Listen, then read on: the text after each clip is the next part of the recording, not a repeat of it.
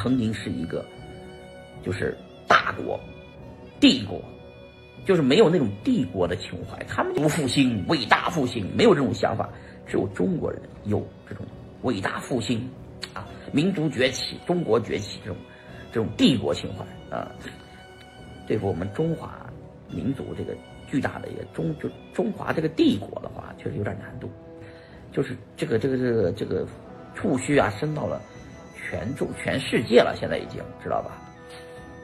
包括美国，你看我就是啊，我党派来的，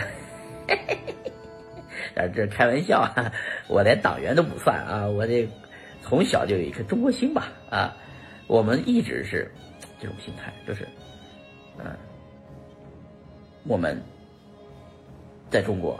那么竞争激烈，那么多人，我就说了一千七百一一千五百万个岗位，但是我们八百万人去竞争，我在我在国内，我连学历都没有，文凭都没有，按照中国的那个条件下，我混都混不出来啊！所以很多人呢，就就东南亚了啊，很多人就去美国、加拿大了，对吧？澳大利亚了。所以说你要去澳大利亚看，那哪是澳大利亚呀？这就跟中国没区别。中国人唯中国唯一牛逼的是什么呢？人，就是人多，而且这些人。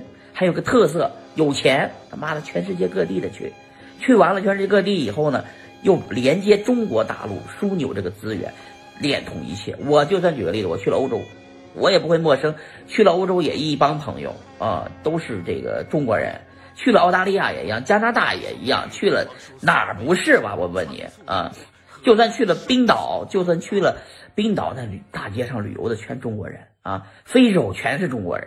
你你看看哪不是全世界不是中国人啊，对吧？这是一个新的时代。